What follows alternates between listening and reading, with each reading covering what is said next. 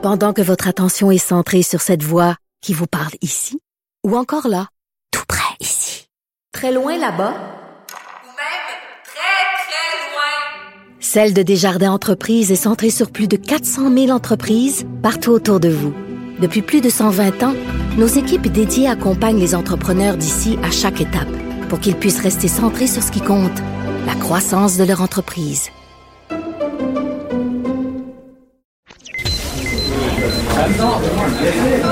Silence Veuillez vous lever. La cour présidée par l'honorable François-David Bernier est déclarée ouverte. Entrez dans les coulisses de la justice. Écoutez, vous serez pas jugé. Ils appellent à la barre les acteurs de l'actualité. Oui, votre honneur. Avec François-David Bernier. Avec François-David Bernier. Avocat à la barre. Cube Radio. Bonjour, bienvenue à Avocat à la barre. Aujourd'hui, on parle de. J'ai suivi le procès d'Éric Salvaire toute la semaine. J'ai fait des analyses à TVA euh, et, euh, bon, tout qu'un procès. On va, en parler avec euh, Maître Jean-Pierre Rancourt. On va analyser un peu ce qui se passe. ensuite, on parle de. Il y a une préposée qui, qui, garde l'anonymat, mais qui vient dénoncer les promesses du gouvernement de préposer aux bénéficiaires. Les salaires promis ne sont pas ceux qui sont donnés, donc elle dénonce tout ça parce que c'est un peu fâchant. C'est une profession qu'il faut valoriser et euh, on, va voir ce qu'elle a à dire là-dessus. Ensuite, euh, il y a eu le retrait d'un épisode de La Petite Vie. Ça a été remis. Mais c'est quoi l'impact sur nos humoristes? Est-ce qu'on euh, est rendu qu'on censure à peu près tout? On en parle avec euh, Sébastien Ouellette, l'humoriste. Ensuite, on, parle de dénonciation sur les médias sociaux. bon, avec Richard Thibault d'RTCOM. Euh, qui vient nous dire, bon, on pense au procès Salvaille, on prend, on pense à, toutes les, personnalités des fois qui se font, excusez l'expression, rincer sur les médias sociaux, tribunal public. Qu'est-ce qu'il y en est? Est-ce qu'il y a de quoi à faire? Il nous en parle. Restez là, votre émission commence maintenant. Vous écoutez. Avocat à la barre.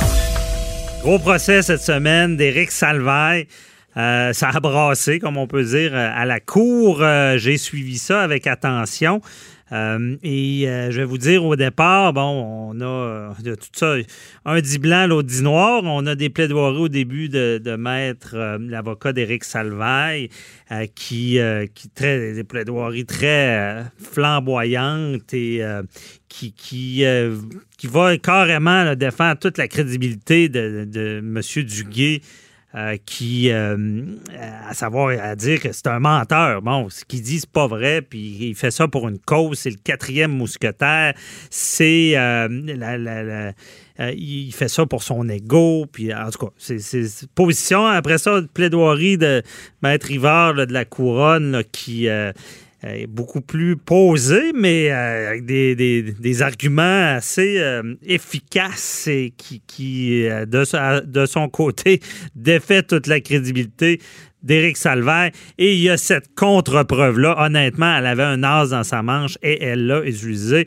Contre-preuve pour la crédibilité d'Éric Salvaire, qui, qui d'après moi, fait mal dans ce dossier-là, quelque chose qu'on voit rarement. Et on voulait décortiquer ça avec euh, euh, Maître Jean-Pierre Rancourt. Bonjour. Bonjour à vous. Euh, merci d'être là. on va essayer de résumer ça. Gros procès. Je sais que euh, vous avez suivi ça, euh, pas sur place, mais comme d'habitude, avec attention euh, à, distance. Et là, il y a eu, on va y aller avec la contre-preuve en, premier lieu. On, se rappelle, bon, il y a des déclarations qui sont déposées en contre-preuve. Qui valent témoignage. Et ce qui est dit là-dedans, ça relate des, agressions. Un monsieur qui met la main dans les culottes de. ben, Éric Salvaire qui aurait mis la main dans les culottes de quelqu'un. Et qu'est-ce que vous en pensez, Maître là, de pourquoi la, défense a accepté tel quel les déclarations sans entendre les témoins et les contre-interroger? Bon, premièrement, vous avez raison, ça fait mal à la défense. deuxièmement, c'est que euh, il y a eu une erreur faite par euh, Et j'imagine que son avocat euh, n'a- n'avait pas vu venir ça. Quand Salvaille a dit au juge, je ne suis pas le genre de gars à commettre ce genre de geste-là. Donc, euh, il disait, j'ai pas pu faire ça parce que je suis pas le genre de gars à agir comme ça. C'était une preuve de bonne réputation qui ouvrait la porte à une preuve de mauvaise réputation. C'est pour ça que la couronne a trouvé, ben, il y a trois personnes qui sont, euh, sont, sont manifestées pour dire non, non, il, il est menteur parce qu'il nous a déjà fait la même chose de nous autres. Alors là, à ce moment-là, la couronne a demandé de faire une contre-preuve et faire entendre ces trois-là. Aujourd'hui, la couronne, euh, euh, un peu avec raison, là, euh, va dire, écoutez, Salvaille, lorsque les événements ont été rendus publics, avait sur Facebook ou sur les, les réseaux sociaux euh, dit qu'il s'excusait par- parce que parfois il faisait des choses qui n'étaient pas correctes versus les, les, les, les confrères ou les consoeurs, etc. Et là, il vient nous dire à la cour que il c'est pas le genre de gars à faire ça. Et on a trois témoins qui viennent dire, gars, il l'a fait. Alors, sa crédibilité est, vraiment entachée. Et là, la couronne a tablé là-dessus aujourd'hui en disant, écoutez, monsieur le juge, euh, il, nous dit qu'il n'a jamais fait ça. Puis on a trois témoins qui viennent dire qu'il fait la même chose. Donc, vous ne devez pas le croire. Et si vous ne le croyez pas, ben là, vous allez regarder le côté euh, du plaignant. Est-ce que le plaignant est crédible? Ou s'il n'est pas crédible du tout? D'après Maître Massicotte, il n'est pas crédible, mais d'après le, le procureur de la couronne, il est crédible.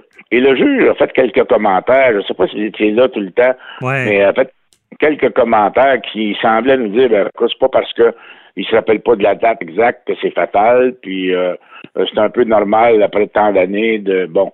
Alors le juge semblait un petit peu minimiser les contradictions si euh, c'était des contradictions euh, de la, la- du De plaignant. Duguay, ouais. Puis, par contre, euh, il y avait un élément de plus. À un moment donné, il disait, par contre, il, y a- semble avoir de la mémoire, donc il est précis.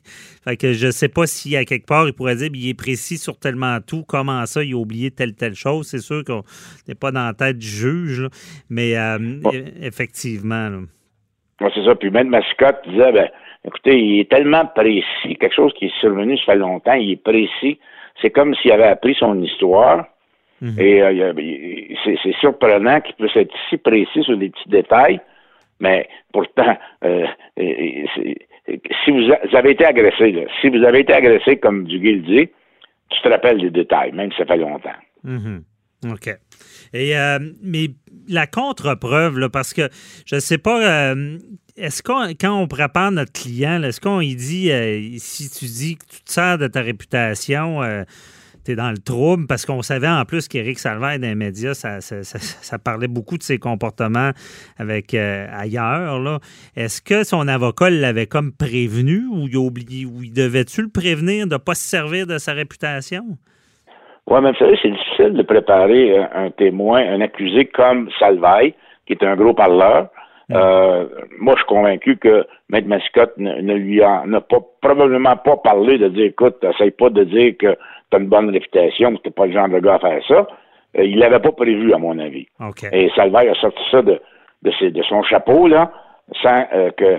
Il n'était pas obligé de dire ça, mais il l'a sorti pour essayer de, de convaincre le juge. Écoutez, je me rappelle pas de ce gars-là plus qu'il faut, mais j'ai pas pu faire ça parce que je l'ai jamais fait. Hmm. C'est pas, je, je suis pas le genre de gars à faire ça. Alors c'est ça qui, qui, qui, qui, à mon avis, catastrophique pour sa cause. Et si jamais il la perd, et puis j'ai l'impression qu'il il peut être trouvé coupable à cause de ça. Oui, c'est ça. Parce que, s'il est reconnu coupable, euh, parce que il y a- là, euh, Maître Massicotte, justement, lui, euh, dès le départ, bon, il a, contesté la, Lui, il a dit non, on n'a pas fait une preuve, de bonne réputation, c'est plus une parole qui est sortie comme ça. A contesté la, contre-preuve, il a perdu sa joute. Le juge l'a accepté, c'est là qu'on a vu les déclarations.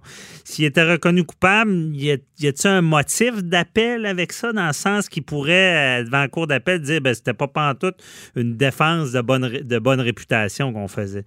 Oui, absolument. Si jamais il est déclaré coupable, c'est sûr que ça va en appel. Et ça pourrait être un point intéressant pour que la Cour d'appel se penche là-dessus. Est-ce que, euh, quand il a dit, je suis pas le genre de gars à faire ça, est-ce qu'il il, venait d'ouvrir la porte à une preuve de mauvaise réputation? Euh, bon, peut-être que le juge s'est trompé là-dessus. La Cour d'appel pourrait rectifier ça. Mais euh, euh, oui, c'est un point d'appel. Parce que dans le- la preuve de, de- de mauvaise réputation, c'est l'exception. Euh, ça se peut-tu que.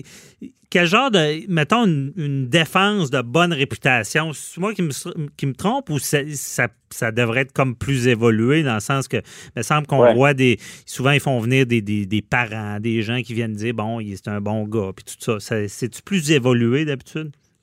Oui, c'est plus im- important que ça, à mon avis. Habituellement, là, comme vous dites, on va l'accusé va témoigner de sa bonne réputation. Il va avoir des parents, des amis qui vont venir dire bon que- comment cet individu est, est- est correct dans la vie, il a toujours eu des bons comportements.